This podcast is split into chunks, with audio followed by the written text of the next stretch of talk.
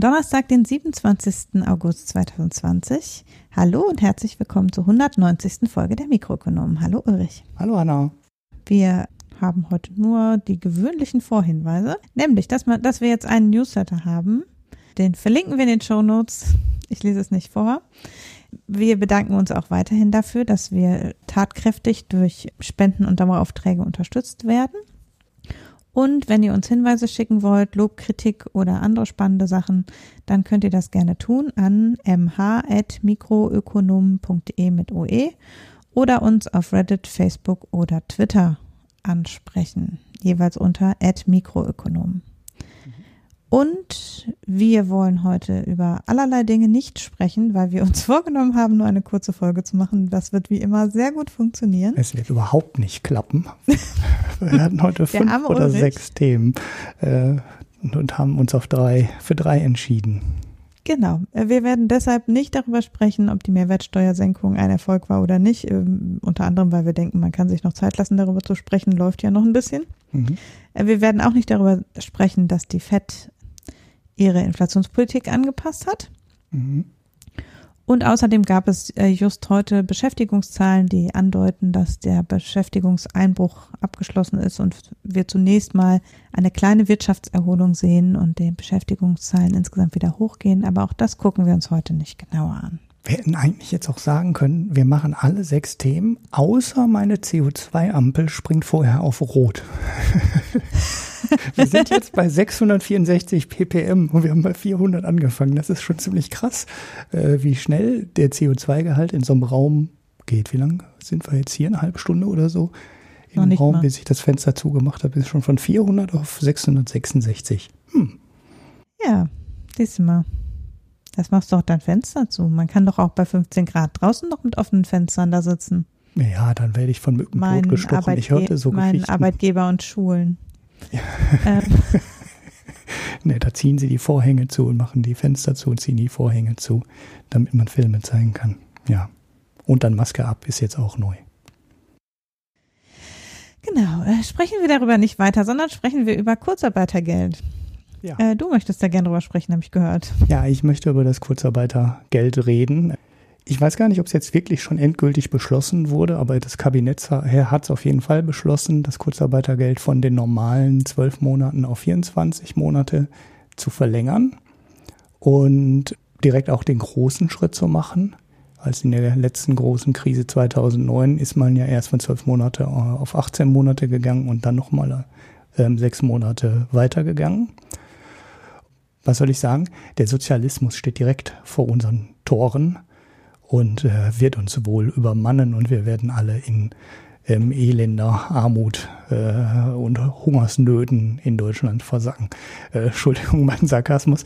Aber es gab ein paar komische Kommentare dazu, wo direkt wieder gewarnt wurde, dass das Kurzarbeitergeld ähm, ja der Einstieg in den Sozialismus wäre, dass man damit Firmen am Leben hält, die es eigentlich nicht verdient hätten, ähm, weiterzuleben.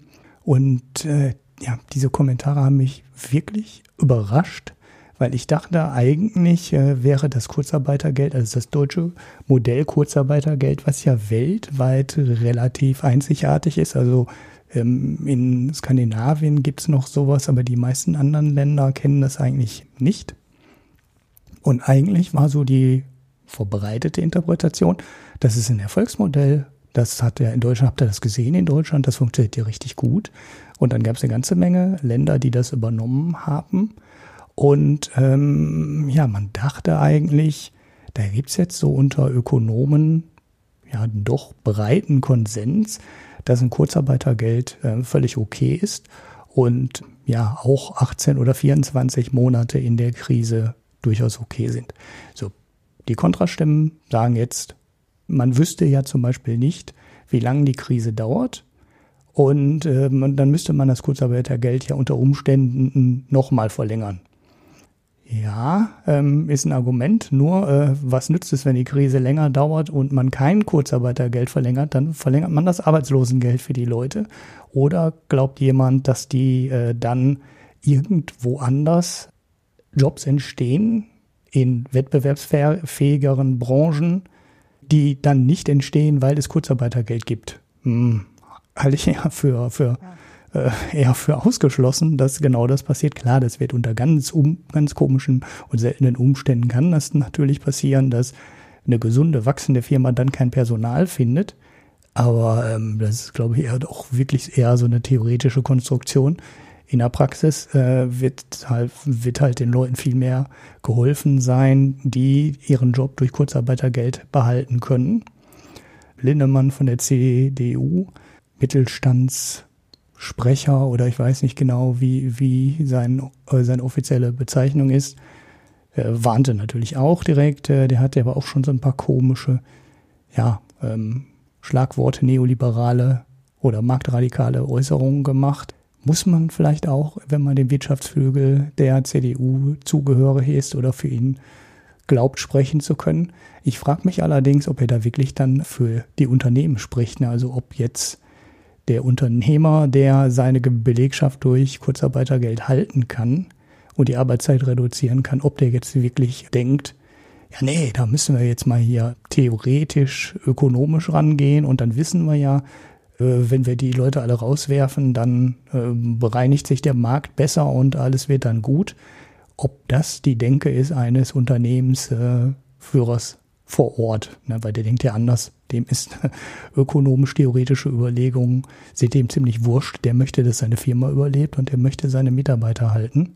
Ja, das sind, also, ich, wie gesagt, ich bin ziemlich überrascht, äh, dass das Thema wieder so diskutiert wurde, wie es 2008 diskutiert wurde. Da dachte ich, hätten wir in dem, im letzten Jahrzehnt dann ähm, doch irgendwas gelernt zu dem Thema. Vor allem, wenn man die ganze Sache nicht aus der Sicht der Wirtschaft oder aus Sicht der Unternehmen raus betrachtet, so wie jetzt zum Beispiel Herr Linnemann, sondern man, dass man das betrachtet aus der Sicht der Arbeitnehmer. Ne, das ist ja der zweite Teil, der dann davon profitiert.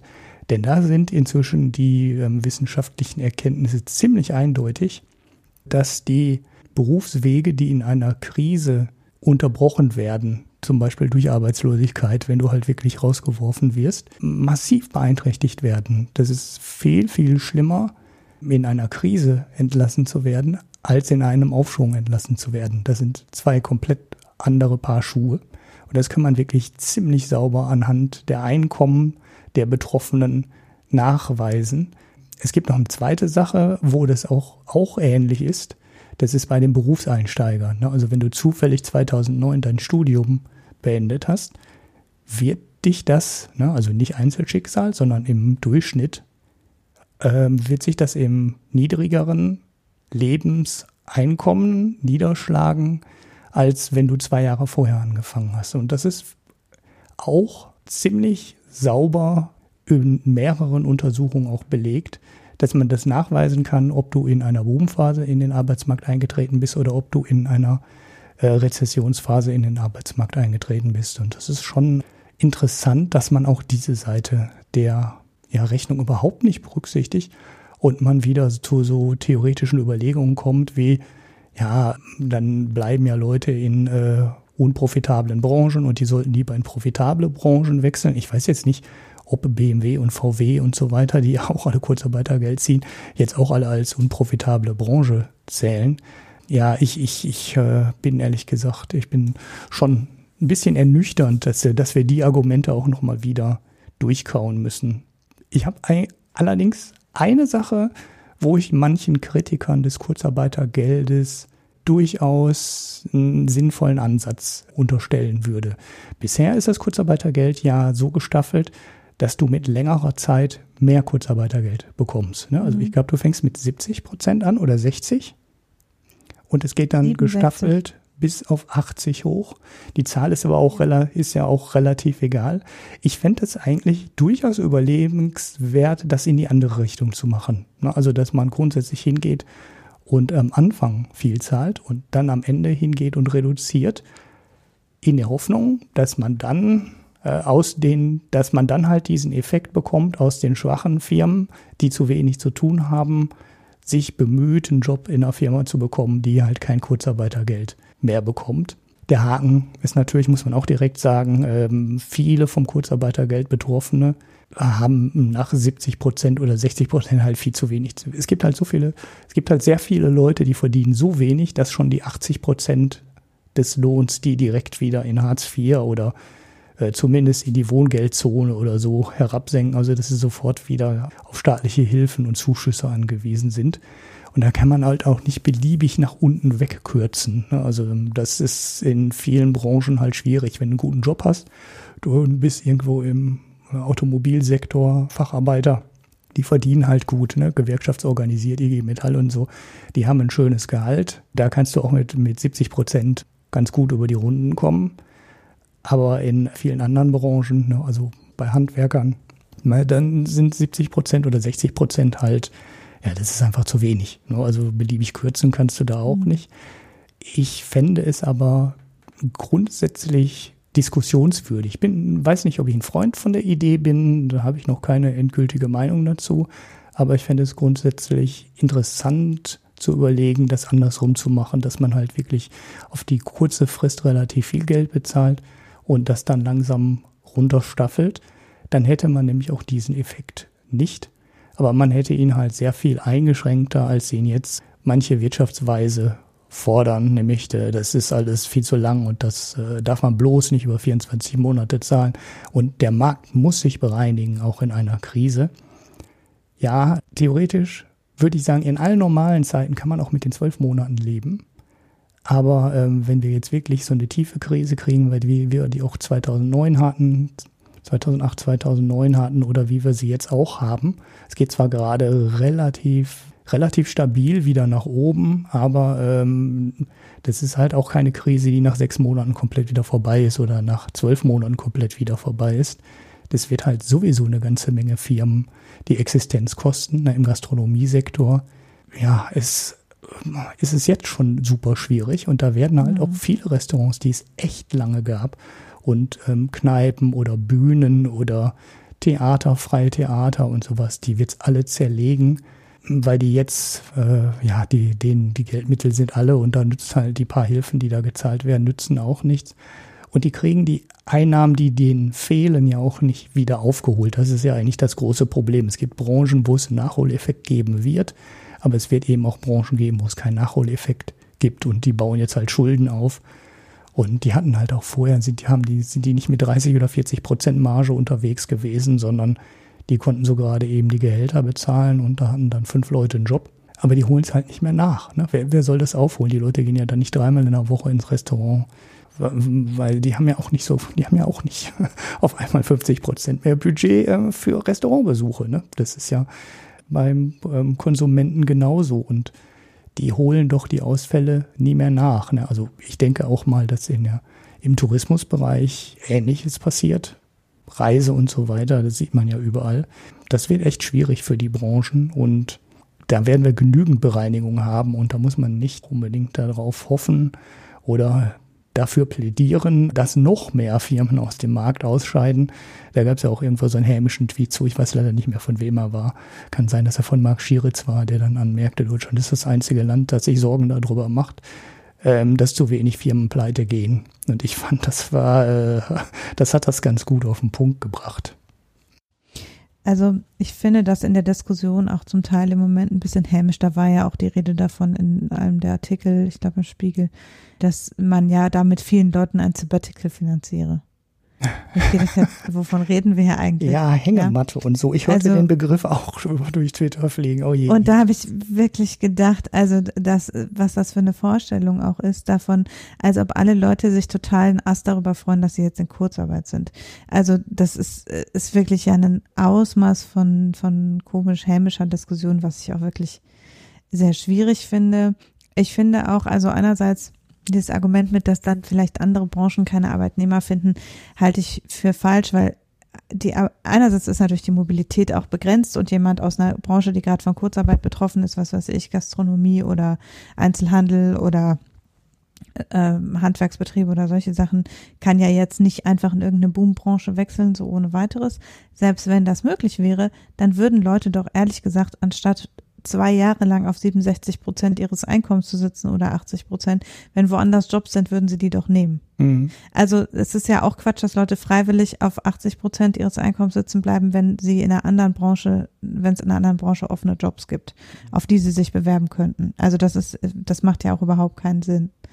Und äh, sowieso, wenn ich in der Branche bin, die jetzt stark betroffen ist, dann sind das ja eh schon die Branchen, also auch wenn dieses Argument zählt quasi, dass damit, dass vielleicht Firmen sind, die aus anderen Gründen kriseln. Auch dann haben die Arbeitnehmer ja einen Anreiz, so oder so, wenn sie können, da wegzugehen. Mhm. Weil dann ist ja auch klar, ist, man weiß trotzdem nicht, ob die Firma die Krise überlebt, auch wenn man gerade Kurzarbeitergeld kriegt. Und deshalb also dieses Argument, dass die Leute dann da alle bleiben und andere Branchen dann, die wieder wachsen, keine Leute finden, halte ich für fraglich. Auch dieses, ja, dann, dann finanzieren wir da ja in Branchen, die sozusagen, wo es notwendig wäre, dass Unternehmen insolvent gehen, dass die greifen das ja dann mit ab. Ja, kann sein, dass nicht jeder von denen jetzt Corona-bedingt in wirtschaftlichen Schwierigkeiten ist, aber die wirtschaftlichen Schwierigkeiten verschärfen sich für mhm. viele Unternehmen noch zusätzlich. Das heißt, Unternehmen, die eventuell mit deutlich weniger Entlassungen ausgekommen wären und vielleicht nur ein bisschen hätten konsolidieren müssen, stehen jetzt vor der Insolvenz. Mhm. Und da muss man sich halt schon auch fragen, ob man das dann einen Strukturwandel nennt, der, ob man sagt, dass die Pleite gehen war nötig. Vielleicht ist es ja auch nur so, dass die eine Neuausrichtung ihrer Strategie hätten vornehmen müssen und das mit ein bisschen mehr Luft zum Atmen sozusagen auch können. Mhm. Also da bin ich eben auch nicht so sicher. Also es ist ja nicht immer so, dass ein Strukturwandel über oder ein, ein, äh, eine, ein Gesundwerden quasi über eine Pleite laufen muss, sondern vielleicht ist es ja auch nur in Anführungsstrichen ein Teil von betriebsbedingten Kündigungen, weil man einzelne Bereiche dicht machen muss oder so. Und ich finde es sowieso eine relativ, ja, wie soll ich sagen, also es ist eine weltfremde Herangehensweise, sozusagen auszuzählen, die und die und die wären ja eh alle pleite gegangen. Das ist auch so ein bisschen wie zu sagen, der und der und der wären ja eh gestorben. Also irgendwie finde ich, ja, ja, ja. Äh, mhm. so kann man es halt nicht, so kann man, wenn man es nicht sauber identifizieren kann, dann kann man nicht auch alle anderen dafür mit baden gehen lassen. Also so. Und auch das Argument, ja, man weiß ja nicht, ob die Krise jetzt noch vielleicht in sechs Wochen, äh, in sechs Monaten vorbei ist. Und jetzt haben wir es so lange schon verlängert. Auch da ist es ja so, kein Unternehmen, das wieder Aufträge hat, belässt dann die Leute in Kurzarbeit. Mhm. Also wenn es dann wieder bergauf geht und man kann die Auftragsbücher füllen und dann braucht man die Leute ja auch. Und dann ist es ja schön, dass es Kurzarbeit gibt, aber dann wird man natürlich sagen, okay, jetzt holen wir die Leute wieder aus der Kurzarbeit, weil wir brauchen die Leute. Also und Unternehmen werden ja dann auch nicht sagen, nee, wir lehnen, wir lehnen jetzt Aufträge ab, weil dann sonst müssen wir Leute aus der Kurzarbeit holen. Mhm. Also ja. das ist ja Quatsch. also ja, mag sein, dass irgendwer vielleicht, der nicht besonders weit in, in, Zukunft seines Geschäftes denkt, das tut, aber die meisten Leute, die ein Interesse am Fortbestehen ihres Unternehmens haben, werden natürlich nicht Aufträge ablehnen, um weiter Kurzarbeitergeld zu bekommen. Mhm. Also, das ja, wäre ja total dusselig. Natürlich könnte man jetzt sagen, man macht 18 Monate und dann guckt man nochmal und dann legt man nochmal sechs Monate drauf, aber umgekehrt schafft man so halt eine Sicherheit. Also man schafft halt eine Planbarkeit auch für die Unternehmen in gewisser Weise. Und das ist ja bei all der Unplanbarkeit, die wir gerade haben, auch was wert. Mhm. Ja, mir, mir geht's, mir, mich Ist natürlich teuer. Ja, ja, es ist eine teure Maßnahme, das äh, gibt es gar nicht wegzudiskutieren. Aber ähm, ja, wir haben halt auch gesehen, was bei der Unterbrechung von Berufskarrieren in Ostdeutschland passiert ist. Ne? Also ich meine, mhm. ich will jetzt nicht wieder AfD und na, da wählen so viele und so weiter, aber das ist sicherlich auch ein Teil der Ursachen. Ist, äh, ja, auf Twitter gab es auch einen schönen Tweet dazu, wo gesagt wurde, äh, wer redet eigentlich äh, von schwerster Wirtschaftskrise? Das kann man nur, wenn man einen westdeutschen Hintergrund hat. Und ja, damit hat er ja mhm. recht. Ne? Also der Ostdeutschland hat eine, eine tiefere Krise durchgemacht. Und äh, ja, wir sehen halt ein paar der, ein paar der Ergebnisse, die passieren, wenn du dann einfach so durch Berufskarrieren fräst. Das gibt halt massives Frustpotenzial. Einkommensverluste, die du nie mehr wieder aufholst. Das ist also so ein Argument, was halt einfach, was dann in dieser makroökonomischen Betrachtung irgendwie nicht auftaucht und äh, viel zu wenig berücksichtigt wird. Das soll jetzt nicht heißen, jeder soll seine eine Jobgarantie haben, kann man natürlich dann auch fordern, aber das ist natürlich viel zu viel in die andere Richtung. Aber diesen Aspekt dann wegzulassen und zu, ja, so nach dem Motto, die Leute suchen nur unter Druck äh, sich einen neuen äh, Job und kommen aus dem Kurzarbeitergeld raus.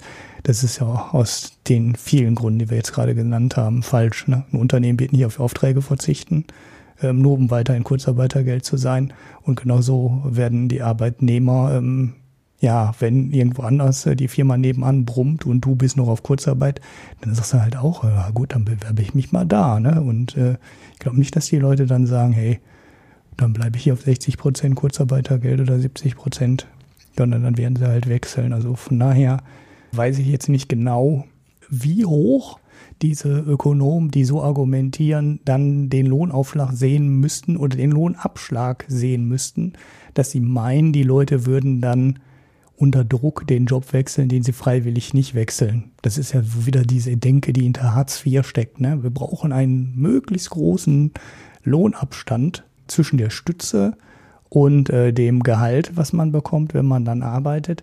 Da ist natürlich was dran irgendwo auch, ne? weil für 50 Euro mehr gibt es jetzt eine ganze Menge Leute geben, die dann sagen, oh, puh, dann verzichte ich auf die 50 Euro und mache den ganzen Tag gar nichts.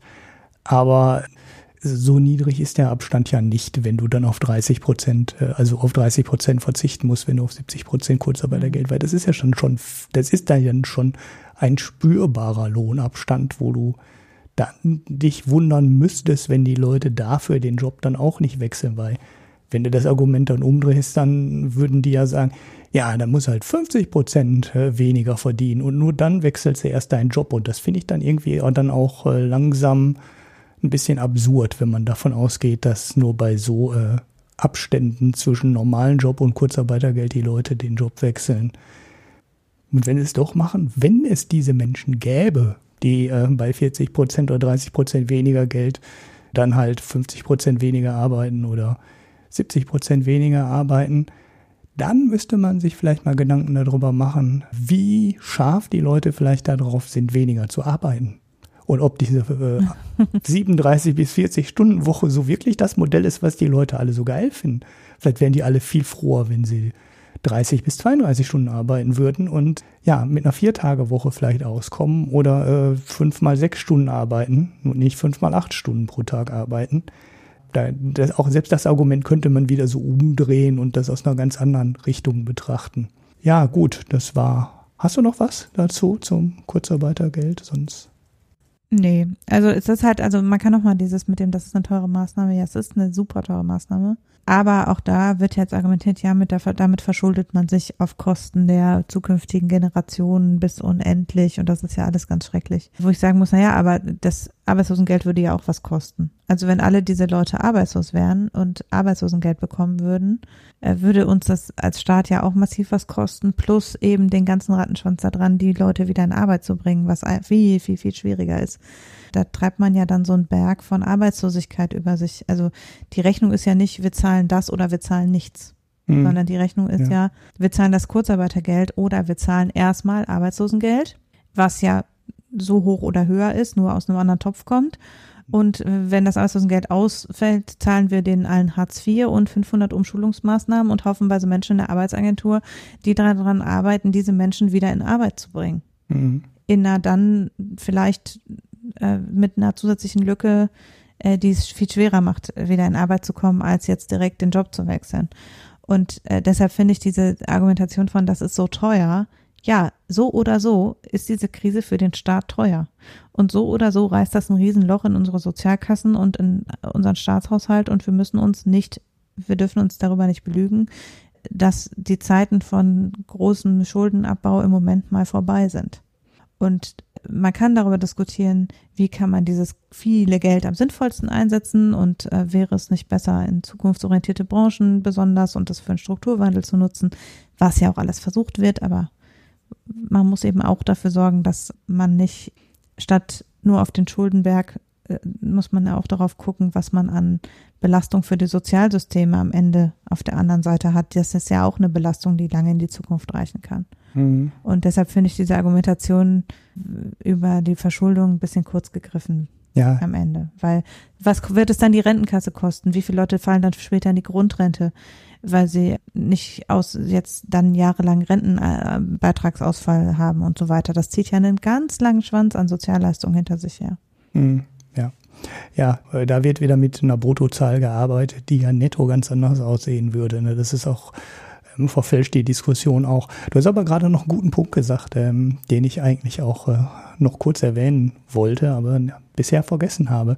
Äh, das ist die Qualifizierung während des, des Kurzarbeitergelds. Ne? Das ist ja eigentlich ähm, mhm. eine vorgesehene Geschichte. Ne? Also du kannst immer, ich glaube, du musst sogar beim Antrag für Kurzarbeitergeld begründen, wie du deine Firma wieder in Schwung bringen willst, quasi. Ne? Also ich weiß nicht, mhm. ob das wirklich dann irgend von irgendjemandem streng geprüft wird oder ernsthaft geprüft wird oder ob man da einfach nur irgendwas einträgt. Ich vermute eher letzteres.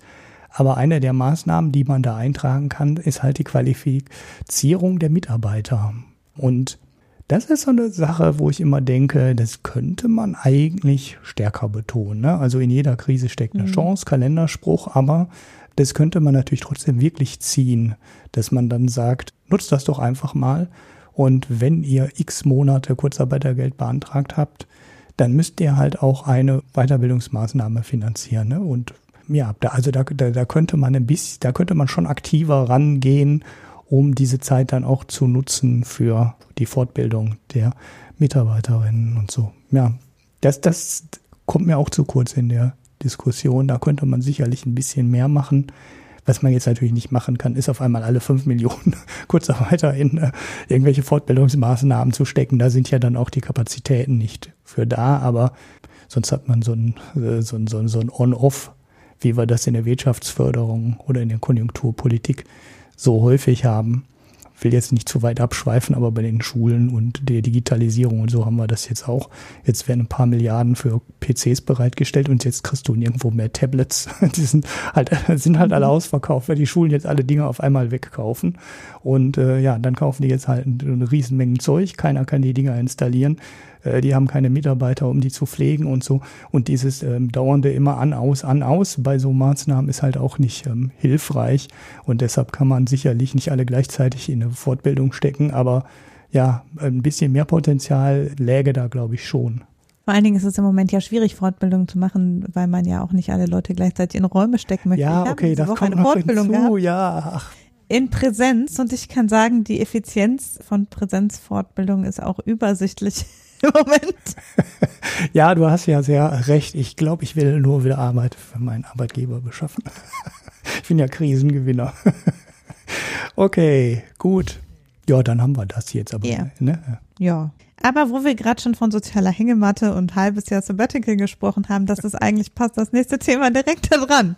Ähm, denn wir haben jetzt auch in Deutschland ein größeres Grundeinkommensexperiment. Ich habe das Thema Grundeinkommen gefühlt seit zwei Jahren auf meiner inneren mentalen Liste, dass wir da mal drüber sprechen müssen.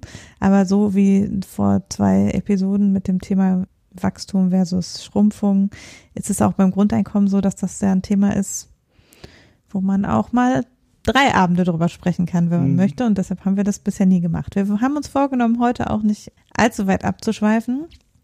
Aber was man jedenfalls sagen muss, ist, es gibt ja an diversen Stellen aus ganz unterschiedlichen Motivationen Menschen, die versuchen, solche Grundeinkommensexperimente durchzuführen. Es gab ein Grundeinkommensexperiment in Finnland, wobei das gar kein echtes Grundeinkommensexperiment war, weil das war an Voraussetzungen gebunden, ob man das kriegt oder nicht. Das heißt, es war kein universelles Grundeinkommen auf jeden Fall. Aber es gab jedenfalls in Finnland da ähm, Versuche, alle existenten Sozialleistungen gegen ein Grundeinkommen zu ersetzen, mal probeweise für einen Teil der Menschen und dann mal zu schauen. Es gibt eben diesen Verein mein, mein Grundeinkommen, den es schon länger gibt und der jetzt auch an diesem Experiment beteiligt ist, die halt Geld sammeln von unter anderem großen Unternehmen, äh, um Leuten einfach ein Grundeinkommen zu schenken und die haben jetzt offenbar eine so große Menge an Sponsoren gefunden, dass sie das jetzt quasi evaluieren wollen, ihren Ansatz. Also mhm. die verschenken schon länger Grundeinkommen, aber jetzt wollen sie gleichzeitig 120 Menschen ein Grundeinkommen geben und nicht nur eine Handvoll und wollen das vergleichend erheben mit 1300 noch was Menschen, die kein Grundeinkommen bekommen haben und gucken, wie die in, über dieses Jahr ihre Zeit nutzen. Das ganze Experiment wird begleitet vom DIW, äh, wissenschaftlich begleitet äh, soll eben Erkenntnisse darüber bringen, wie Menschen sich tatsächlich verhalten würden, wenn sie ein Grundeinkommen bekommen, also was die Auswirkungen auf Arbeitsangebot und Angebot von freiwilliger Arbeit und auf Ausgabenverhalten und so weiter wären. So weit, so gut. Man kann ja dann noch überlegen, warum, also es gibt viele Gründe, sich für ein Grundeinkommen einzusetzen, die nicht alle nur philanthropisch sind. Aber das äh, würde jetzt zu weit führen. Also Grundeinkommensbefürworter gibt es quasi über das ganze politische Spektrum. Es gibt auch neoliberale Grundeinkommensbefürworter. Aber die Frage ist jetzt ja vor allen Dingen bei diesem Experiment, es gab einen riesigen Zulauf, natürlich. Es haben sich sehr viele Leute beworben und es werden jetzt wohl auch tatsächlich 122 Grundeinkommen äh, sein, weil sich auch noch Unternehmen beworben haben, da mitzumachen. Die Frage ist jetzt, wird uns das großen Erkenntnisgewinn bringen bezüglich der Frage, ob ein universelles Grundeinkommen sinnvoll ist? Wir verlinken dazu mal den, den FATS-Artikel, der das beschreibt und einen Twitter-Thread, einen Twitter-Thread, der äh, das so ein bisschen kritisch einordnet von Fabio De Masi, der ist ein Bundestagsmitglied der SPD, der schon einige der wichtigen Kritikpunkte nennt an diesem Experiment, weil er sagt, und das stimmt auch, äh, was man da misst, ist halt nicht die Auswirkungen eines Grundeinkommens. Das ist auch in Finnland das Problem gewesen. Man kann nicht die Auswirkungen eines Grundeinkommens messen in einem Setting, wo man kein Grundeinkommen einführt. Hm. Also man müsste das, es gibt kein denkbares Feldexperiment dafür am Ende weil äh, es ist jetzt so, die Leute kriegen 1200 Euro. Zum einen ist diese Summe relativ arbiträr. Wir wissen, wir könnten 1200 Euro Grundeinkommen nicht finanzieren.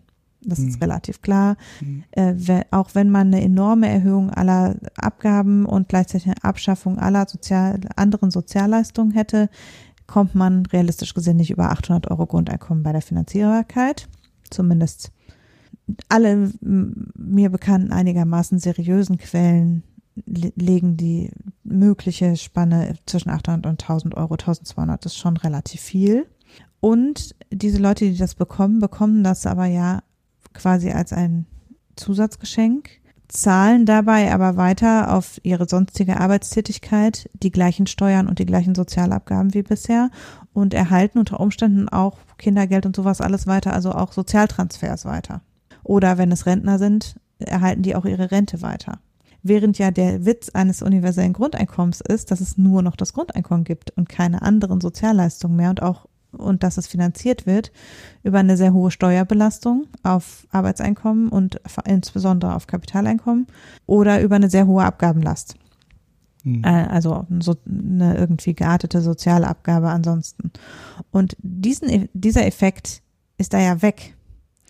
Und das ist aber letztlich natürlich wenn man Leuten einfach ein bisschen Geld gibt, ist klar, dass sie ihre Zeit anders einsetzen.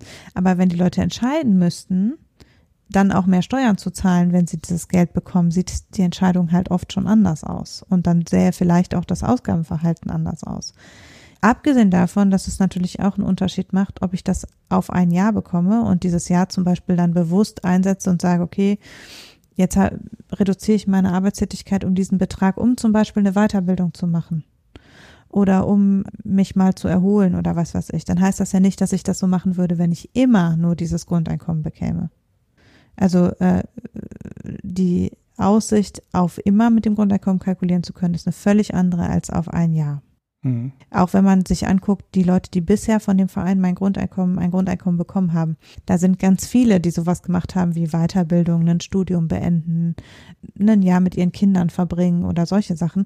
Also die immer Projekte gemacht haben, die auch zeitlich befristet sind. Mhm. Und wo man eben sagen kann, würden die das auch machen, wenn sie jetzt auf ihr ganzes Leben lang äh, dafür viel höhere Steuern bezahlen müssten und würden sie dann nicht vielleicht einfach das zusätzliche Geld ganz normal in ihren Konsum integrieren, so wie bisher und es wäre nur eine Plus-Minus-Null-Rechnung für sehr viele Leute. Ne? Mhm. Also das ist eben so, äh, das sind so die großen Kritikpunkte, weswegen es eigentlich schwierig ist, anhand dieser Studie, also die sagen, äh, wir machen das jetzt, ist quasi Goldstandard, weil wir eine Vergleichsgruppe haben und das alles wissenschaftlich begleiten. Das stimmt auch alles. Es wird wissenschaftlich begleitet. Das ist sicher ein sehr groß angelegter Versuch im Verhältnis zu allem, was wir bisher wissen. Aber ob es uns dann am Ende die Erkenntnis bringt, die wir gern hätten, wage ich zu bezweifeln. Mhm. Musste ich bei einem korrigieren, Fabio Di Masi ist äh, von den Linken, wenn ich mich jetzt nicht komplett ja, von täusche. Den Linken, ja. Und äh, zur Finanzierung gibt es eigentlich immer, ähm, erinnere ich mich an, an, immer an Götz Werner, äh, der Gründer von DM, also dieser Drogeriemarktkette. Ja. Und das ist äh, lange ein Verfechter gewesen des mhm. BGEs, Ist er, glaube ich, heute auch noch, obwohl er sein Modell ähm, modifiziert hat. Äh, ich kenne allerdings die, die neue Version davon nicht, ich kenne nur die alte. Und äh, da war seine Gegenfinanzierung immer über eine Mehrwertsteuer. Das heißt, ich glaube, der hat mal mit 1200 Euro das durchkalkuliert und hat dann gesagt, dann schaffen wir alle Steuern ab und wir setzen nur noch auf den Konsum eine Mehrwertsteuer von 50 Prozent. So, und dann war das seiner Meinung nach ungefähr ausgeglichen. Das heißt, du würdest dann, äh, also da, da gibt es natürlich dann sehr viel dran zu kritisieren, ne, wie Kapitaleinkommen mhm. werden nicht besteuert, sondern ne, Reichtum wird nicht besteuert, mhm. Umweltschäden werden nicht besteuert, sondern du sagst einfach, deine Mehrwertsteuer ist 50 Prozent. Und das andere Problem ist natürlich, äh, in einem freien Europa, in dem du Sachen auch im Ausland einkaufen kannst, funktioniert einfach eine 50-prozentige Mehrwertsteuer nicht. Weil ich wäre jede zweite Woche dann im Auto, würde nach Venlo fahren und äh, da meinen Großeinkauf erledigen, wenn die Holländer weiterhin nur, oder die Niederländer, muss ich sagen, sonst macht der Thomas machen mir wieder Vorwürfe, wenn die weiterhin jetzt 20 oder 22 Prozent äh, Mehrwertsteuer hätten auf ihre Sachen, wenn dann könnte sie ja da massiv Geld sparen. Es zeigt aber, äh, in welche Dimension dann die Steuerbelastung steigen müsste hm. wenn du das so machen, wenn du das so umverteilen würdest. Und klar, was du mit der Rente und anderen Sachen ähm, angeschnitten hast, stimmt natürlich auch. Du brauchst ja natürlich eine, eine lange Transformationszeit, ne, um das umsetzen zu können. Ja. Weil du kannst den Leuten ja die Rente nicht wegnehmen, in die sie eingezahlt in, in Airquotes äh, haben oder die sie jetzt schon bekommen. Und dann einfach sagen, so jetzt machen wir das aber mal alles anders. Also allein den Wechsel hinzubekommen, ist, glaube ich, schon ziemlich schwierig. Und da kann man eigentlich nur auch mit einer sehr niedrigen Zahl anfangen und dann einfach mal so ähnlich wie beim Mindestlohn einfach mal schauen, geht jetzt die Welt unter? Wie uns äh, manche Leute dann sicherlich prophezeien werden, wenn wir ein BGE machen. Oder geht es vielleicht doch gut und das dann vielleicht Schritt für Schritt erhöhen oder zumindest dann im Alter vielleicht in eine Mindestrente übergehen lassen und, ne, du, vorsichtig daran gehen und jetzt auf einmal so in so einem Knall zu machen und zu sagen, bang, jetzt äh, haben wir 40 Prozent Mehrwertsteuer und alle kriegen 1000 Euro bedingungsloses Grundeinkommen, egal ob sie einen Job haben oder ein Einkommen haben oder Kapitalvermögen haben. Schon seltsam. Dann hast du halt auch Leute, die haben Wohnungseigentum und wohnen quasi umsonst. Und du hast Leute, die müssen eine hohe Miete bezahlen, die kriegen dann das gleiche Geld und so. Da sind halt sehr viele Sachen dran, die schwierig sind und unser Sozialsystem ist ja auch eben deswegen so ausdifferenziert mit äh, tausend unterschiedlichen Töpfen, aus denen du Geld bekommen kannst, äh, es für diese ganzen Töpfe halt Gründe gibt, gibt oder zumindest halt manchmal, vielleicht manchmal auch nur gab. Aber ähm, es gibt ja Gründe, warum es Wohngeld gibt und das Wohngeld dann halt auf Hartz IV nochmal obendrauf kommt. Ne? Und warum gibt es nochmal extra Hilfen für Familien? Natürlich gab es da Gründe für. Ne? Und dann einfach zu sagen, alles über einen Kamm scheren, wir machen da jetzt nur noch eine Zahl raus, ist dann an vielen Stellen äh, halt auch schwierig. So schön das Modell auf dem Papier wirkt ne? und so gerne man auch eine Vereinfachung hätte in dem Sozialsystem, weil das wissen wir ja auch, war das bei, ich glaube, in der Mietdeckeldiskussion ging die Zahl mal rum, als das Sondergutachten da kam, dass fast drei Viertel, glaube ich, der Wohngeldberechtigten diesen Antrag nicht stellen, weil sie es nicht wissen, dass sie es mhm. kriegen. Mhm. Und an der Stelle ist natürlich dann Sozialsystem irgendwann auch mal viel zu komplex und zu kompliziert, dass keiner mehr durchsteigt. Von daher ähm, hat das natürlich einen super Charme, das Ganze zu vereinfachen, aber es hat halt auch, es ist halt auch nicht die ähm, alles glücklich machende Lösung für alle. Ich glaube auch, dass viele Menschen, ich habe den Eindruck, dass diese Vorstellung vom Grundeinkommen getragen ist, einerseits von auf der einen Seite davon, dass Leute dann eine Forschung haben, dass man eben einen Lebensstandard tatsächlich daraus vollständig finanzieren könnte, also dass wir eher um Beträge von zwei bis 3.000 Euro reden was einfach realistisch nicht finanzierbar ist, egal mit welchem Finanzierungsmodell, auch nicht mit Robotersteuer oder einer riesenhohen äh, Reichensteuer oder Kapitalertragssteuer oder so, weil wir in einer grenzenoffenen Welt leben und äh, Kapitalflucht wie ähm, Steuerflucht ernstzunehmende Dinge sind. Und auf der anderen Seite gibt es Leute, die Grundeinkommen synonym verwenden mit einer bedingungslosen Grundsicherung. Und das ist vielleicht auch der der Weg, zumindest einen Einstieg zu machen, ist zu sagen, wir äh, reden mal ernsthaft darüber, wie hoch muss denn Grundsicherung sein? Mhm. Also wie viel brauche ich denn, um tatsächlich, wie viel besser kann ich einfach Leute nicht unter Druck setzen und einfach sagen, im Zweifel fällst du auf ein erträgliches, menschenwürdiges Niveau. Und wie viele Menschen würden dann vielleicht schon äh, sich anders verhalten, wenn sie eine, wenn es eine vernünftige Grundsicherung und eine vernünftige Grundrente gäbe? Und ich glaube, dass das eigentlich bei vielen der Gedanke ist, der dahinter schwingt, ist zu sagen, na ja, wir reden halt davon Beträgen, die viel höher sind als der jetzige Hartz-IV-Satz. 1200 Euro ist halt unter Umständen höher. Es kommt ja auch drauf an, wie man das die Grundeinkommen durchdenkt und ob man Kinder mitdenkt oder nicht und ob man Wohngeld zusätzlich denkt oder nicht. Aber wenn man jetzt mal denkt, okay, man hätte einen wirklich, eine wirklich äh, bedürfnissichernde Grundsicherung, die man aber halt auch äh, die auch wie eine Grundsicherung vergeben wird, nämlich nur für, nämlich dann doch letztlich danach, ob man gerade eine Grundsicherung braucht, dann redet man ja auch von anderen Größenordnungen. Und gleichzeitig ist man schon viel näher, glaube ich, an der Vorstellung, die bei Leuten dahinter steht, das zu, das zu vertreten. Und wenn man jetzt an diese Dinge denkt, wie ja, Leute verhalten sich dann mal über ein Jahr anders, auch das kann ja eine interessante Erkenntnis sein, weil das geht dann wieder in Richtung, wie ist es denn, wenn man einfach die Wochenarbeitszeit reduziert bei Teilkompensation oder Subventionen dafür zahlt, dass Unternehmen mit der Wochenarbeitszeit runtergehen oder wie wäre es, wenn man deutlich komfortablere Möglichkeiten zu Weiterbeschäftigung während Qualifizierung subventioniert. Ne? Also wenn man solche Ansätze, die sich in solchen temporären Grundeinkommens versuchen zeigen, wie dass Leute sich nochmal weiterbilden oder dass Leute psychisch gesunder werden, weil sie ein Jahr lang mal nur halbtags arbeiten oder was. Das sind ja Ansätze, die man wiederum auch über nicht so umfangreiche Maßnahmen vielleicht trotzdem in Angriff nehmen könnte. Also man zieht sicher Gewinne daraus zu sehen, was passiert, wenn ich Leuten finanzielle Spielräume gebe. Mhm. Nur äh, ist eben einen finanziellen Spielraum geben nicht das gleiche wie ein bedingungsloses Grundeinkommen. Mhm. Und ein bedingungsloses Grundeinkommen in dem finanzierbaren Rahmen von 600 bis 800 Euro oder manche sagen auch nur 400 Euro sind finanzierbar, werden oft dann von Leuten vertreten, die das als eine Möglichkeit sehen für Unternehmen, sich aus der sozialen Verantwortung zu stehlen.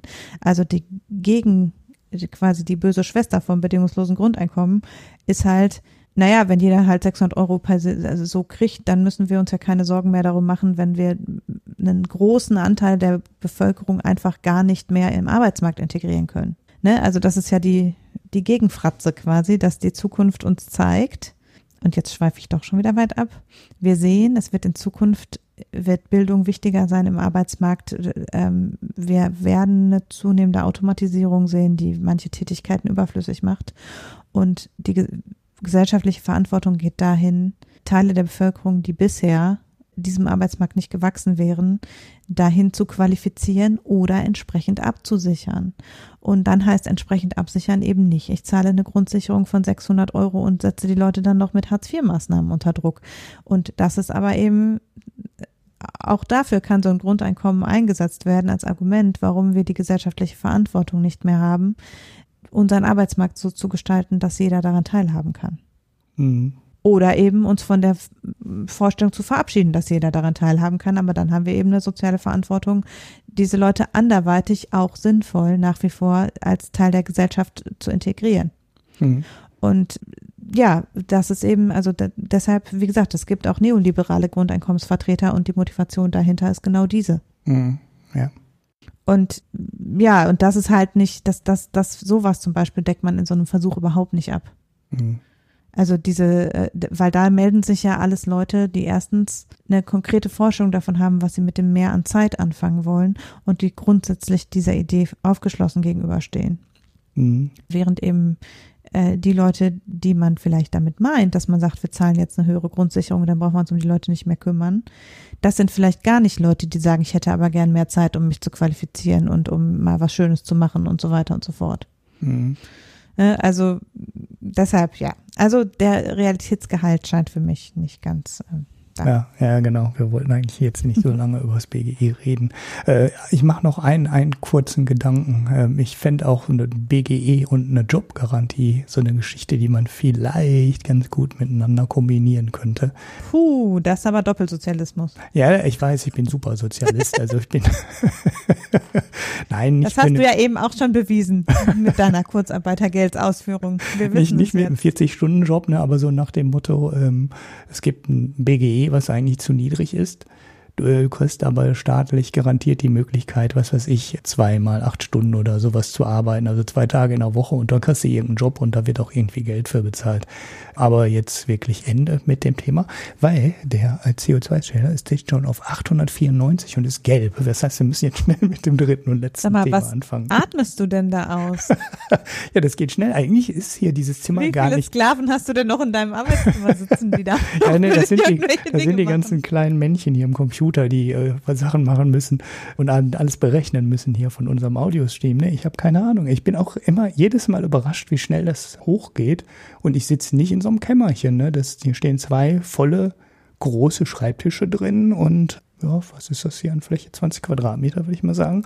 Und trotzdem ähm, geht das hoch. Ne? Nach einer Stunde schon von, ja gut, jetzt ein bisschen länger. Äh, wir haben ja vor der, vor der Aufnahme schon zugemacht und es geht rapide hoch und das finde ich echt interessant. Das Ding muss mein Sohn mal mit in die Schule nehmen und dann mal da messen. Wahrscheinlich müssen die dann alle 15 Minuten die Fenster komplett aufreißen ja, und Das haben doch die Studien auch gesagt, dass man alle Viertelstunde eine Viertelstunde lüften müsste. Durchlüften, ne? Ja, es ist, äh, es mhm. ist ziemlich, ziemlich extrem. Ja, gut, was haben wir als drittes? Damit waren wir jetzt. Lieferkettengesetz, ja. eins meiner ähm, äh, Schwerpunktthemen. Ja, jetzt kommt ein langes Thema. Achtung. Jan hat jetzt Nein, noch ein langes wir brauchen Thema. da heute nicht lange drüber reden, denn eigentlich ist ja gar nichts passiert an der Front Lieferkettengesetz.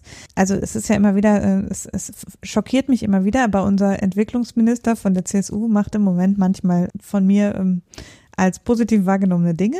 Und so ist er ja tatsächlich einer derjenigen in unserer Regierung, der das mit dem Lieferkettengesetz vorantreibt. Mhm. Da mal kurz zusammengefasst, wir haben darüber schon mal gesprochen. Ich glaube, es ist ungefähr, also ich wohn, wohnte noch in unserer alten Wohnung, ist ungefähr ein Jahr her oder länger. Es war im Frühsommer 2019 ungefähr. Da ähm, ging es darum, dass es eine Selbstverpflichtung der Textilbranche gab auf die Liefer, äh, also eine Lieferketten-Transparenzinitiative hieß es, glaube ich, damals, der grüne Knopf, wenn mich nicht alles täuscht, mhm. wo es also darum ging, da nur für die Textilbranche, das betrifft am Ende auch andere Branchen, äh, ausbeuterische Zustände in, der, in den Zulieferketten weltweit äh, unter Kontrolle zu bekommen. Weil wir eben wissen, dass es über diese Regelung mit 2500 Subunternehmern in Branchen wie der Textilindustrie, aber auch der Nahrungsmittelerzeugung in ganz weiten Teilen, zum Beispiel bei Schokolade und Kaffee, auch allem, was mit Rohstoffen natürlich zu tun hat, äh, es ganz schlimme Menschenrechtsverletzungen gibt, die in Entwicklungsländern stattfinden und die sich bei uns in niedrigen Preisen aber sonst in nichts niederschlagen. Und weil die Unternehmen sich da aus der Affäre ziehen, indem sie sagen, ich weiß ja nicht, was mein Zulieferer in Land XY tut und der hat noch sieben Subcontractor und da kann ich das leider alles nicht nachverfolgen und dass eben viele große Unternehmen sich ja auf in ihrem eigenen Unternehmen auf äh, gewisse Standards quasi ähm, auch verpflichtet haben oder äh, vorgeben, bestimmte Standards einzuhalten und dann aber eben kein, keine Kontrolle ausüben über die Anfänge ihrer Lieferkette. Ja, das mit der Transparenz hat offenbar nicht so ganz gut geklappt. Also das Lieferketten-Transparenzvorhaben scheint nicht so besonders erfolgreich, beziehungsweise ist eben die Textilbranche bei weitem nicht die einzige Branche. Wir haben es ja im in der Fleischindustrie im eigenen Lande jüngst noch gesehen, wie die Zustände selbst hier bei uns sind. Und wir brauchen auch nicht bis nach Afrika gehen. Wir sehen in vielen osteuropäischen Ländern zum Beispiel die Erzeugung von Holzkohle äh, oder auch von Holz generell findet unter ganz fürchterlichen Bedingungen statt. Also man braucht gar nicht so weit vor die Haustür gehen. Mhm. Und deshalb haben jetzt sowohl Hubertus Heil als, also hat sich Hubertus Heil als Arbeitsminister mit äh, dem Entwicklungsminister Müller zusammengetan und gesagt, sie wollen einen Gesetzentwurf vorlegen. Eigentlich sollte das schon im Verlaufe des Augusts passieren, aber es ist eben noch nicht passiert, indem es eben ein, eine Regulierung der Lieferketten gibt in der Form, dass sanktioniert wird, wenn ein Unternehmen irgendwo in seiner Lieferkette inklusive Subunternehmern und Vorzulieferern Menschenrechtsverletzungen auftreten. Mhm. Was schon klar ist, ist, dass dieses Gesetz ohnehin nur für große Unternehmen gelten wird. Also die Grenze liegt im Moment bei 5000 Mitarbeitende und das wären eben 250 Unternehmen. Es, es scheint auch eine Branchenbegrenzung zu geben und es wären also nur 250 Unternehmen, die sowohl eben Zulieferer in den benannten Ländern haben, als auch über 5000 Mitarbeiter. Mhm. Ich bin schon da nicht sicher, wie das dann ist, wenn ein Unternehmen Tochterunternehmen hat und in Deutschland nur 20 Beschäftigte oder so. Also das scheint mir schon alles so, dass man das an vielen Stellen unterlaufen kann und es am Ende sowieso nicht besonders greift. Aber ähm, selbst wenn es jetzt, wenn man es jetzt mal optimistisch sieht, ist es jetzt schon so, bei nur diesem, was da durchgedrungen ist, gibt es schon Kritik daran. Mhm. Einerseits Kräftige, vom äh, Wirtschaftsminister, kräftige, also einerseits aus dem Hause Altmaier, also das Wirtschaftsministerium verzögert scheinbar die ähm, Erstellung dieser, also es gibt innerhalb der Koalition noch Abstimmungsbedarf, so ist die offizielle Verlautbarung, dass eben aus dem Hause Altmaier das eben verzögert wäre. Außerdem scheint auch äh, innerhalb der Regierung nicht klar zu sein, ob es jetzt überhaupt dann Sanktionen gibt, die auch greifen und Kontrollen, die auch greifen oder ob es einfach nur ein Gesetz ist, was aber keine Sanktionen beinhaltet, dann ist es genauso gut wie die bisherige Transparenzinitiative. Also das alles ist ohnehin noch nicht geklärt. Also es kann sowieso schon dabei herauskommen, dass es ein Gesetz ist, was seines Namens eigentlich nicht würdig ist. Aber sicherheitshalber hat Lars Feld, seines Zeichens der neue Chef der Wirtschaftsweisen, vorher auch schon im, im Sachverständigenrat, jetzt schon gesagt, ein solches Lieferkettengesetz setze die Axt an das bisherige Erfolgsmodell der deutschen Wirtschaft, mit stark internationalisierten Wertschöpfungsketten und einer starken Produktion im Ausland zu arbeiten. Mhm. Also ähm, Lars Feld sieht das Ganze ausgesprochen kritisch. Er schaut mit großem Entsetzen auf dieses Gesetz. Ich, äh, ja. Äh, ich habe mich in der Vergangenheit schon stark für ein Lieferkettengesetz ausgesprochen. Ähm, und ich finde auch dieses, äh, also das Argument ist ja, die Unternehmen können das nicht sicherstellen.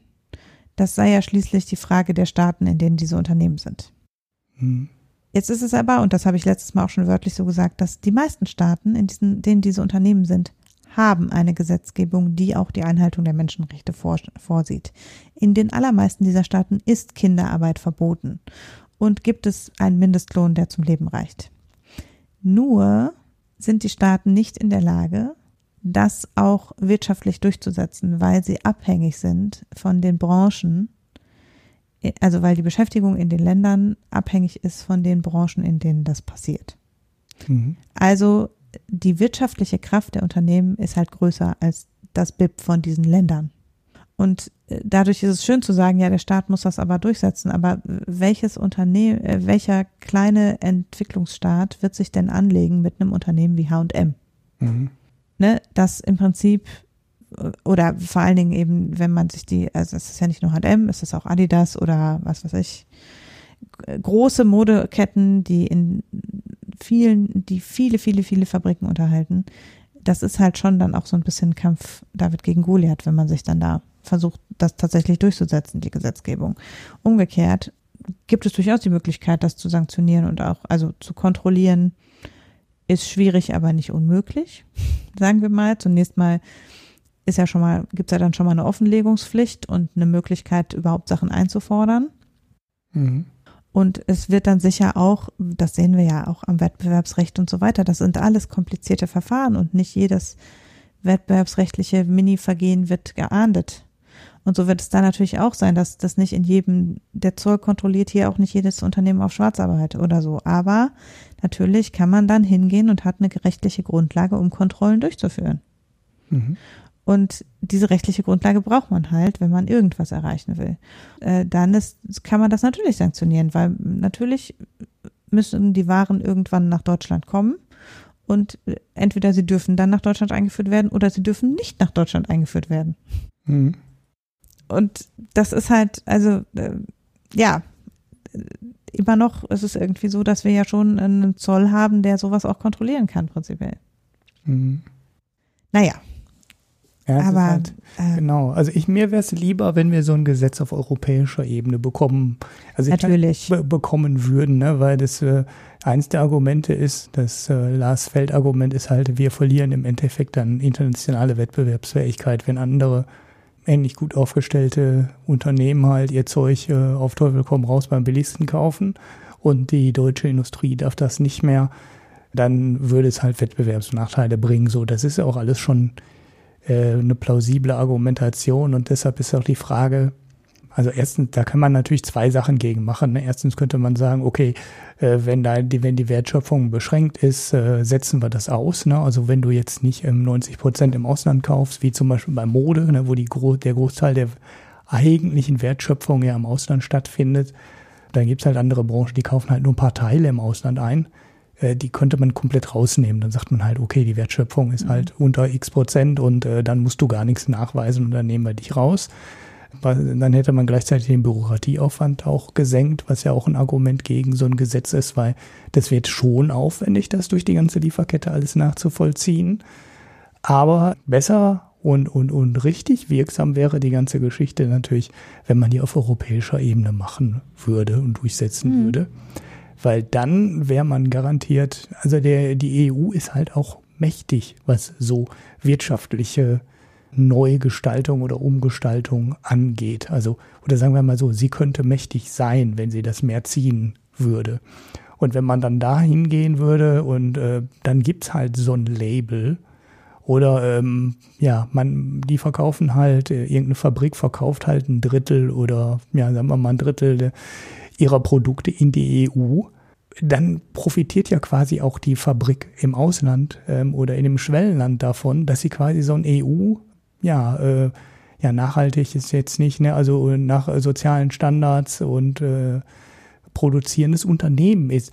Und ich bin jetzt vielleicht ein bisschen, ein bisschen zu optimistisch, aber ich würde einfach sagen, diese Firma, die dann ähm, so quasi die Bestätigung bekommt, nach äh, vernünftigen Kriterien zu wirtschaften, die wird auch in anderen Märkten Wettbewerbsvorteile haben. Jetzt vielleicht nicht in China, aber gut, da, äh, da verkaufen sowieso nicht so wahnsinnig viele Länder hin, weil die ja äh, selber sehr wettbewerbsfähig sind, aber internationale Ketten, die auf dem ganzen Weltmarkt aktiv sind, die werden doch dann auch ähm, dieses quasi, äh, ja, die können das ja kostenlos dann mitnehmen, dass die sagen, wir kaufen dann unsere Kleidung, unsere Vorprodukte ähm, nur noch bei so zertifizierten Zulieferern ein. Und dann hätte das halt so eine ansteckende Wirkung. Ne? Das würde dann halt auch in Amerika und in, also in den USA und in Kanada und so weiter garantiert positive Wirkung entfalten, ohne dass die in irgendeiner Art irgendein Gesetz machen müssten, um das zu machen, sondern die profitieren einfach davon. Also das große Beispiel in die, Hinricht, äh, in die Richtung ist ja immer der bleifreie Lötzinn. Ja, das war irgendwann mal in der Elektronik ein EU-Gesetz, wo die gesagt haben, das muss alles bleifrei sein. Der Lötzinn, da war ja früher Blei drin. Und äh, ja, dann hat die EU gesagt, so, das kommt hier nicht mehr rein. Ihr habt fünf Jahre Umstellungszeit. Ich nenne jetzt irgendwelche Zahlen. Jetzt weiß nicht, ob es fünf Jahre waren oder zehn. Danach gab es die Produkte aber nirgendwo mehr, für niemanden mehr, weil es einfach keinen Sinn mehr machte, die zu produzieren. Und ähm, ja, wenn die EU das machen würde, könnte vielleicht auch da in diese Richtung was ähm, in vernünftig äh, Fabriken mit vernünftiger Bezahlung und vernünftigen sozialen Umständen produzierte Ware ähm, so einen weltweiten, äh, so eine weltweite Wirkung entfalten. Und ja, Deutschland alleine ist wahrscheinlich viel, ist wahrscheinlich zu wenig dafür. Na, vielleicht muss man das wirklich, das Ding erstmal so weit aufweichen, dass man das auf europäischer Ebene durchzieht. Aber das ist eher jetzt so eine politische Diskussion. Wie kann man denn so ein Ding ähm, richtig durchsetzen, ohne dass wir da Probleme bei bekommen und vielleicht sogar noch wirklich positive, noch viel mehr positive Wirkung entfalten könnte, wenn, wenn man das auf EU-Ebene macht. Wird auch nicht einfach. Die deutsche Umsetzung stockt ja auch schon, wie du gerade schön beschrieben hast. Ja, es wäre so nötig, aber muss, das Ding muss man halt auch gut machen. Also, ne? Das eine ist ja, dass ich finde, es geht nicht darum, dass deutsche Unternehmen das zahlen müssen, sondern dass das eine Voraussetzung ist, um auf dem deutschen Markt verkaufen zu dürfen. Mhm. Also mir ist das völlig egal, ob das deutsche Unternehmen sind oder andere. Es geht darum, dass bei uns keine Produkte in den Handel kommen dürfen, die bestimmte Standards nicht erfüllen. Und dieses Prinzip wenden wir in Bezug auf sehr viele andere Standards an. Also das ist halt das, was ich so frappierend finde, ist, dass wir in der Lage sind, DIN-Normen und äh, CE-Label für jeden Scheiß zu fordern und dass wir haufenweise Standards, die nicht mal irgendeine, also die zum Teil nicht mal irgendeinen besonderen Nutzen haben, sondern die einfach mal halt als Standard gesetzt worden sind, äh, durchsetzen können. Und dass wir aber nicht in der Lage sind zu sagen, sagen wir mal, Menschenrechtseinhaltung ist uns genauso wichtig, wie dass unsere Blinker nicht weiß sind. so an Autos. Also äh, es ist halt, das ist eine Frage von Prioritäten. Also das ist halt eine hoch unethische Prioritätensetzung, dass wir, also man muss sich mal angucken, auf welchem Detailgrad Handelsabkommen geschlossen werden welcher Murks da an Standards festgelegt wird, die dann gemeinsam eingehalten werden sollen, wenn es um Handelsabkommen geht.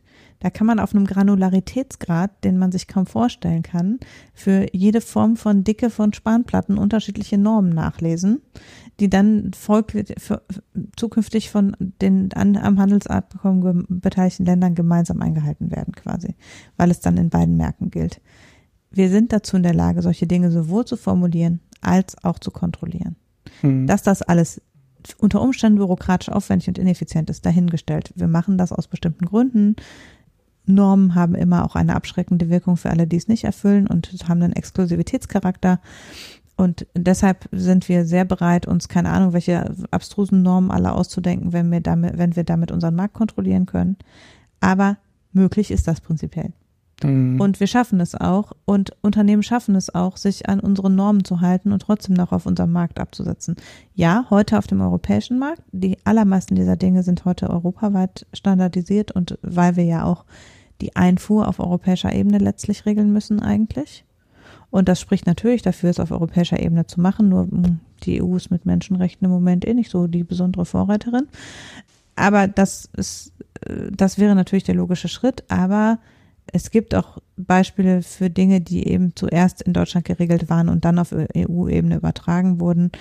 Sicherheitsstandards äh, zum Beispiel, ähm, die durchaus auch höher waren als in anderen Ländern und die deshalb auch nicht dazu geführt haben, dass bei uns die Produkte nicht mehr angeboten oder nicht mehr für den deutschen Markt produziert wurden. Also von daher, Lassfeld spricht sich ja auch nicht für eine Abschaffung der Gurtpflicht aus. Ja, also es ist halt, es gibt sehr viele Dinge, die aus Sicherheitserwägungen zum Beispiel ähm, festgehalten werden, die auch einen Nachteil sind, so gesehen für Unternehmen, die diesen Standard erfüllen sollen, die auch den Marktzugang erschweren für die jeweiligen Länder.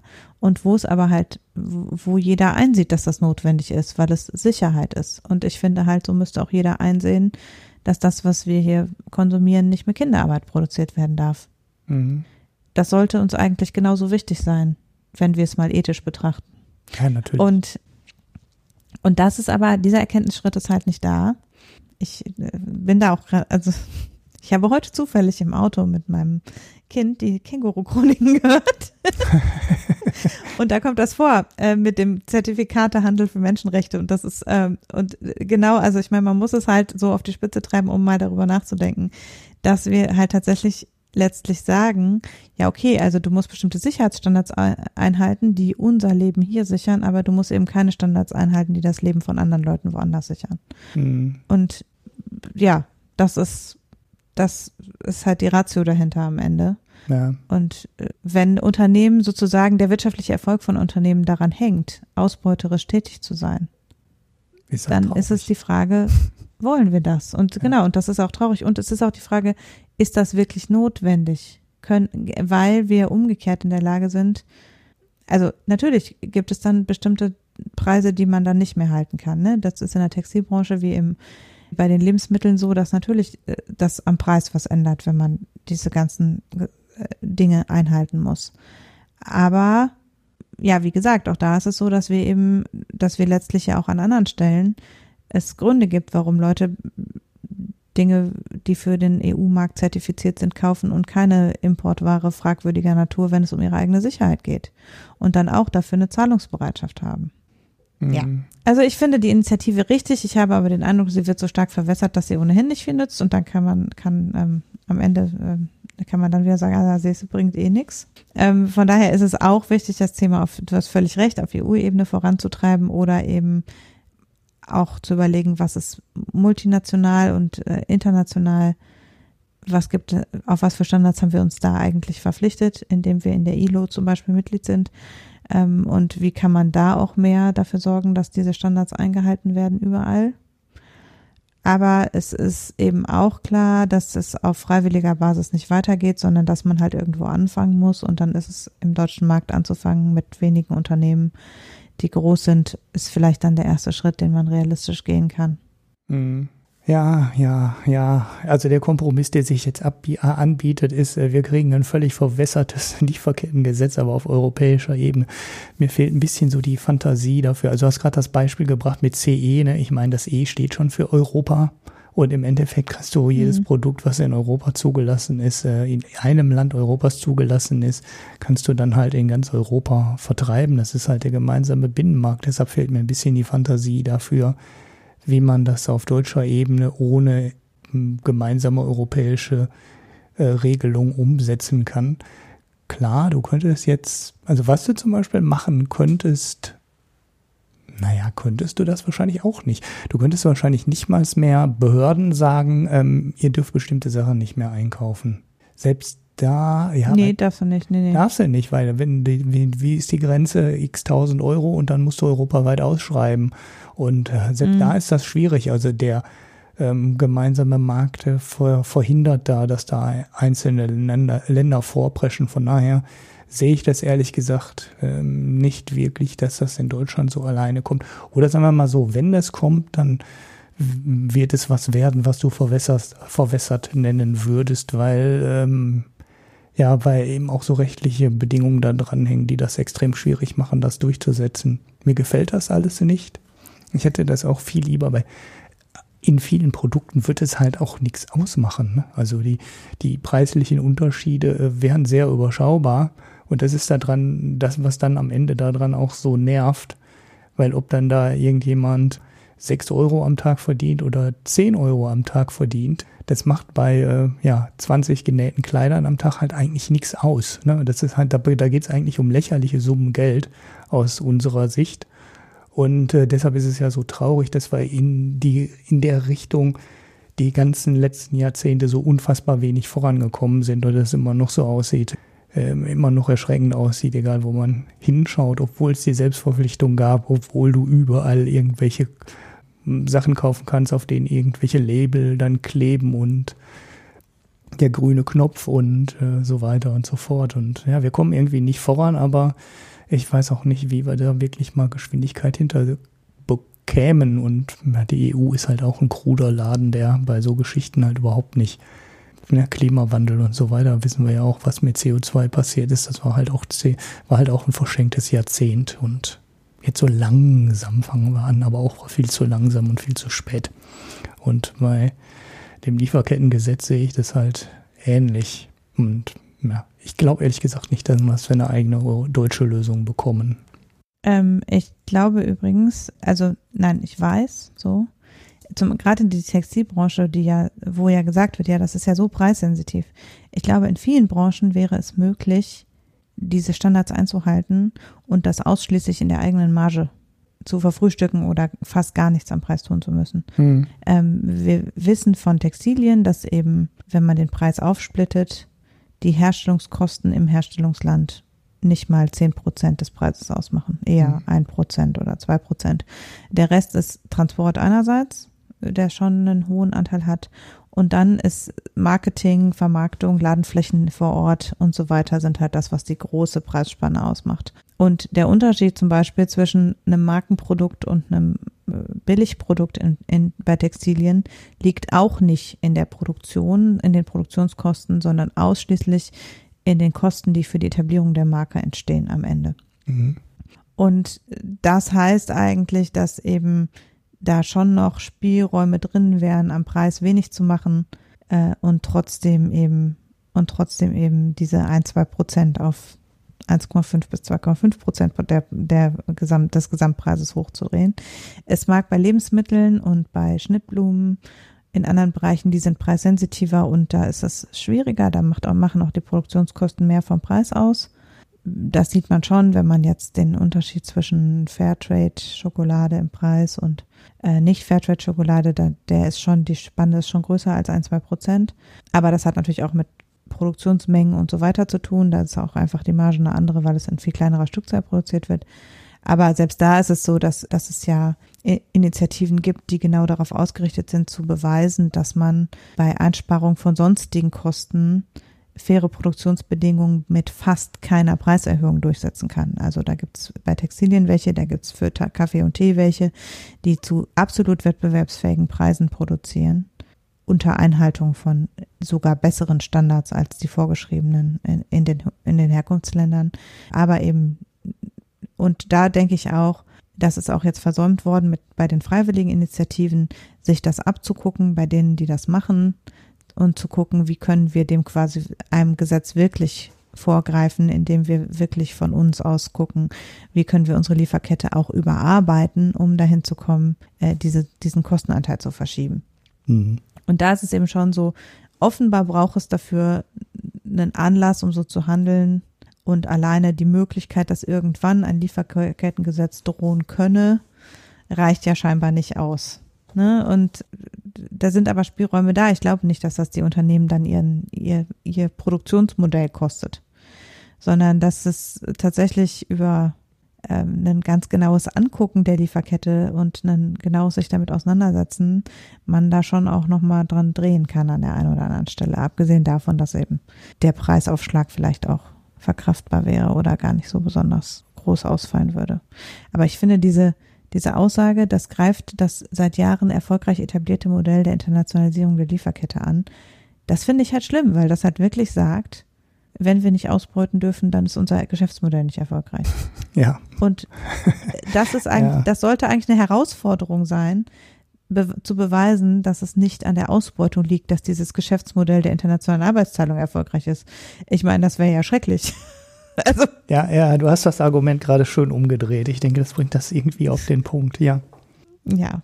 Naja, aber ähm, ja, es wird äh, auf einen kleinen Kompromiss her herauslaufen und äh, ja, wenn wir Glück haben, ist ja dann sogar europaweit ausrollbar. Das wäre dann wenigstens etwas, dann hätten wir mal eine Basis gelegt, um da den Hebel endlich umzulegen.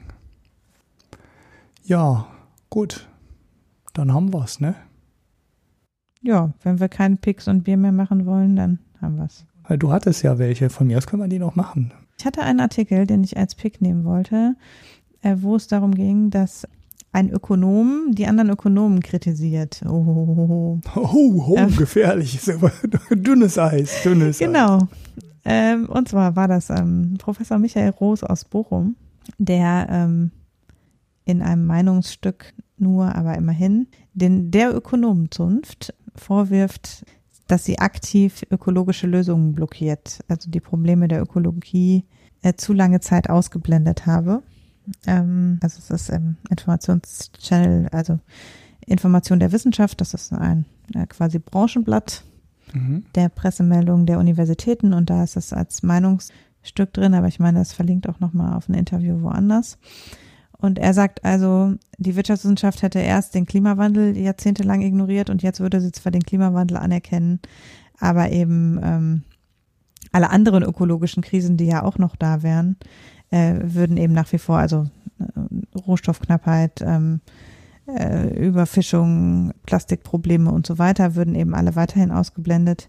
Und es würde allein jetzt CO2-Bepreisung wäre so das Einzige, was ich, ähm, was bisher ist, in die Mainstream-Wirtschaftswissenschaft geschafft hätte. Und damit würden eben die Ökonomen aktiv die Lösung von ökologischen Krisen boykottieren. Er kritisiert da eben insbesondere den Sachverständigenrat, weil er eine Studie gemacht hat, in der er die Sachverständigenratsgutachten von 2009 bis 2019 analysiert hat und herausgefunden hat, dass eben ökologische Krisen darin einen entsetzlich geringen Textanteil hatten und dass daraus schlussfolgert er eben, dass das Bewusstsein für ökologische Krisen in der Ökonomie noch, also in der Mainstream-Ökonomie, noch bei weitem nicht genug ausgeprägt wäre. Mhm. Das äh, werfe ich mal so da rein, das kann man sich dann angucken. Ich äh, positioniere mich da jetzt heute auch nicht weiter zu. Es gibt da eben noch ein, das ist ein Interview verlinkt, ähm, wo er diesen Artikel auch nochmal genauer beschreibt und äh, natürlich, ja, äh, ist das schon, es ist er mit dieser Meinung ja auch nicht völlig alleine, weil ja eben aus anderen nicht so ganz mainstreamigen Ecken auch ähnliche Kritik, ähnliche Kritik geäußert wird. Und das äh, kann man sich ja mal angucken. Ist ja immer so ein bisschen, wo wir jetzt schon den Sachverständigenrat schon wieder in der, in, im Vorthema da äh, kritisiert haben, kann man es jetzt auch nochmal jemand anderen machen lassen. Genau, wir haben das outgesourced im Rahmen der nationalen ja, da, Arbeitsteilung, oh. die sich ja sehr bewährt hat. haben wir das outgesourced. Wir lassen einfach einen Ökonomen die Ökonomen kritisieren, dann müssen wir das nicht machen. Genau, so. Ja, sehr, sehr, sehr, sehr schlau von uns. Warte, jetzt gucke ich aber auch nochmal eben, ob ich nochmal hier Podcast finde. Äh Nein, war ein Spaß. ich habe wirklich äh, keinen Pick hier. Ich ich pflege zwar meine äh, Food-Liste wieder so langsam. Es hat sich nämlich da was geändert an der App. Man kann nämlich jetzt in der äh, Food-App auf, ich glaube, die gibt es nur für iOS, kann man auch seine eigenen Empfehlungen sehen. Und der verlinkt die richtig. Bisher habe ich die Podcasts immer aus ähm, Overcast, meinem Podcast-Player, verlinkt. Das Doofe ist, dann verlinkt er halt nicht auf die Original-URL, sondern er verlinkt, verlinkt auf die Website von Overcast, auf der man dann den Podcast hören kann. Wenn man aber den Umweg über FIT geht, dann äh, macht FIT aus dem Overcast-Link, das ist wohl irgendwann als äh, Funktionalität dazugekommen, einen Original-Link auf die Original-URL ähm, äh, des Podcasts. Also er baut die dann quasi um. Mhm. Die steckt natürlich da auch in dem Overcast-Ding drin, aber er nimmt sie halt nicht zum Verlinken. Und dann kannst du deine FIT-Empfehlung äh, auf Twitter teilen und dann hast du halt einen direkten Link auf den Podcast. Und das finde ich ganz angenehm. Und deshalb gehe ich jetzt wieder diesen Umweg über FIT, weil der dann ein bisschen ähm, ja, Mehrwerte dann schafft. Und deshalb taucht da ab und zu jetzt auch mal wieder ein Podcast auf in einer meiner zwei kuratierten Listen ja, hatte ich auf Twitter schon empfohlen, ist deshalb eigentlich ein bisschen doof und es ist ein sehr langer Podcast. Chaos Radio Express von Tim Pritloff über Fledermäuse. Und der war echt schön. Mhm. Der war echt interessant, weil ähm, man an Fledermäusen äh, eine ganze Menge interessanter Sachen zeigen kann. Wer sich so ein bisschen für das Coronavirus ne, und so weiter interessiert, der weiß ja auch, dass das höchstwahrscheinlich in der Fledermaus irgendwie entstanden ist oder, oder vielleicht und so ähnliche Viren da schon drin entstanden sind. Und das Immunsystem der Fledermaus kommt in der Folge auch dran. Und das ist äh, echt interessant, weil so eine das Immunsystem einer Fledermaus ist ja ist ein Wunderwerk, weil ne, wenn man, mhm. sobald man Blut zu sich nimmt, hat, braucht man halt ein saugutes Immunsystem, weil man nimmt halt alles auf ne, von den Gästen. Und die Folge ist echt interessant. Äh, sehr, sehr schön ist auch die Stelle, wo geschrieben wird, wie man an einem Weinglas äh, diese, wenn man diese Weingläser oben am Rand reibt, dann kann das ja in Schwingung geraten. Ne? Und wenn mhm. du das machst, kann das sein, dass dir so ein Falter wie tot ähm, aus der Luft auf den Tisch fällt. Und jetzt sage ich dir aber nicht, wie der Zusammenhang mit den Fledermäusen ist. die spielt da auch noch eine Rolle. Das ist jetzt der Cliffhanger. Das äh, hatte ich zwar auf Twitter mhm. schon, hatte ich zwar schon auf Twitter geteilt, aber ähm, es lernt ja nicht jeder meinen Twitter-Stream ähm, auswendig. Ja, ist äh, ziemlich lang, zweieinhalb Stunden oder so. Chaos Radio Express kommt aber auch super selten. Äh, ich weiß nicht, der macht drei, vier Folgen oder so im Jahr. Ja, nicht alle sind dann so super interessant, aber da sind sehr, sehr viele sehr interessante Folgen dabei. Und die Fledermaus-Folge ist halt wieder so eine, die sich mich so richtig gekickt hat. Man merkt auch, dass der Gast äh, super, äh, super ähm, interessiert ist an dem Thema. Also er geht da völlig drin auf und er hat, glaube ich, in seinem ganzen Leben an nichts anderem geforscht, als an Fledermäusen. Äh, und da kommt, springt so richtig dieser wissenschaftliche Begeisterungsfunken in der Folge über. Und ja, die pick ich dann einfach mal, die Folge, die dann jetzt mal gar nichts mit Wirtschaft zu tun hat. Okay, ja. Ich habe noch einen Wein, den ich empfehlen kann. Sehr schön. Äh, ich habe vor einigen Folgen schon äh, den Weißwein, also den Riesling von 100 Hügel ähm, empfohlen, der äh, wirklich ausgesprochen lecker war. Und deshalb habe ich in der nächsten Weinbestellung alle anderen Weine von 100 Hügeln auch einmal bestellt. Nachdem du die von Alnatura alle mal ähm, durchprobiert ähm, hast, da diese eine äh, Serie, wo ja. Ja, es ist leider eine etwas andere Preisklasse. Nein, also ne, es ist immer noch in der Preisklasse unter 10 Euro, aber eigentlich ist, ähm, also der 100 Hügel Riesling kostet 8,95 Euro. Ich meine, der Rosé jetzt kostet 8,45 oder 7,95. Also ähm, immer noch in der unter 10 Euro Klasse, aber eigentlich oberhalb dessen, was wir für uns einfach so zum Trinken einlagern würden. Äh, aber wir haben, äh, ich habe eben dann gedacht, ja, also mal zum Probieren jeweils eine Flasche kann man mal machen. Und ähm, diese Woche, gestern, glaube ich, haben wir den Rosé aufgemacht und äh, ja, der ist genauso lecker wie der Riesling. Also es ist einfach wirklich hervorragender deutscher Wein. Mhm.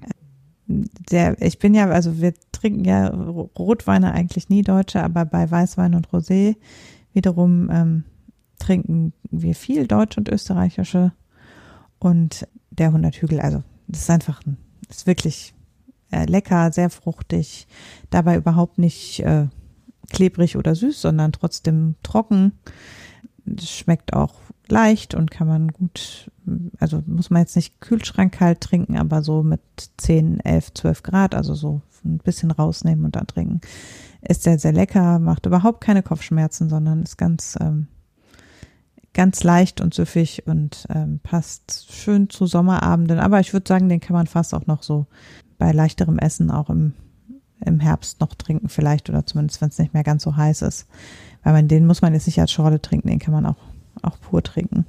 Mhm. So und ähm, nee, wirklich, also 100 Hügel ist so, ist für mich auch ein guter Verschenkwein, den man gut mal zu einem Grillabend oder so mitbringen könnte. Mhm. Äh, weil er, glaube ich, auch was ist, was durchaus viel, also nicht so speziell, dass viele, dass, dass man ganz besonders Weingaumen dafür haben muss, um ihn zu mögen.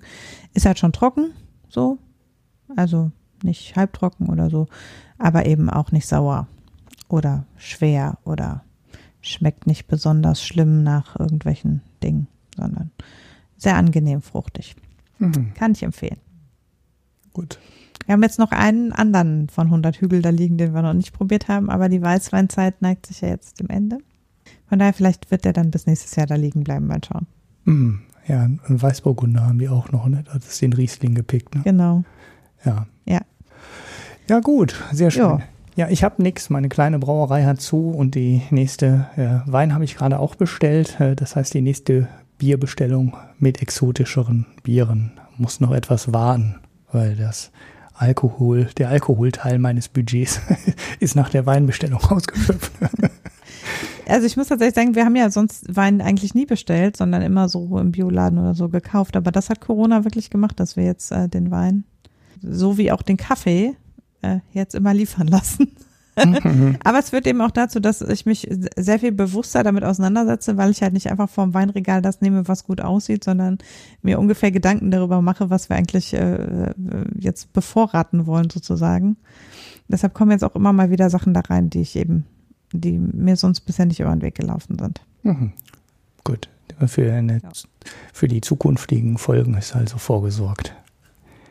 Ja. Ja, wobei ich jetzt äh, bei der Rotweinbestellung wieder in der Komfortzone war. ja, man muss ja auch nicht jeden Abend Experimente wagen, ja. Ja, sehr schön. Gut. Damit unterstellst du jetzt, ich würde jeden Abend Wein trinken. Äh, äh nein. man kann ja auch kein Experiment mit Wasser machen. das stimmt. Ja, oder? Tee. Jetzt kommt ja wieder die Zeit für Tee abends. Stimmt.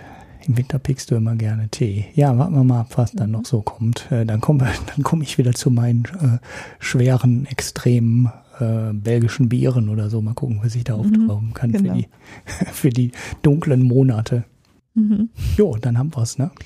Ja, dann sind wir für heute fertig. Ähm, dann äh, danken wir fürs Zuhören. Wir haben jetzt oh ja, eine sehr kurze Folge von anderthalb Stunden. ja, ja, ey, Horror, der Horror. Ey. Ich hoffe, du, du, es ja, die, CO2 äh, ist noch Anzahl 2060, also noch nicht, äh, noch nicht auf Rot. Du bist Gelb noch nicht in Ohnmacht gefallen, meinst Gelb schon lange, aber Rot wird 2200. Also äh, okay. bei 800 ja, sollte man... nicht mehr so weit weg. Mhm. Viel länger ja. haben wir nicht aufnehmen doch, dürfen. Doch. Genau, also das wissen wir jetzt länger als anderthalb Stunden können wir leider aufgrund der CO2-Ampel nie wieder aufnehmen. ja. Ist auch gut zu wissen. Ähm, dann äh, würde ich sagen, danke fürs Zuhören. Äh, danke dafür, dass ihr uns natürlich zahlreich weiterempfehlt. auf einschlägigen Plattformen bewertet, mit Spenden bewerft und uns Wein und Bier schickt. Ähm, unsere Amazon-Listen leer kauft. Aber hauptsächlich äh, danke für Interesse und Zuhören und äh, dann nächste Woche wahrscheinlich wieder in anderer Zusammensetzung, wie gewohnt. Hört ihr uns wieder. Bis dahin. Tschüss. Tschüss.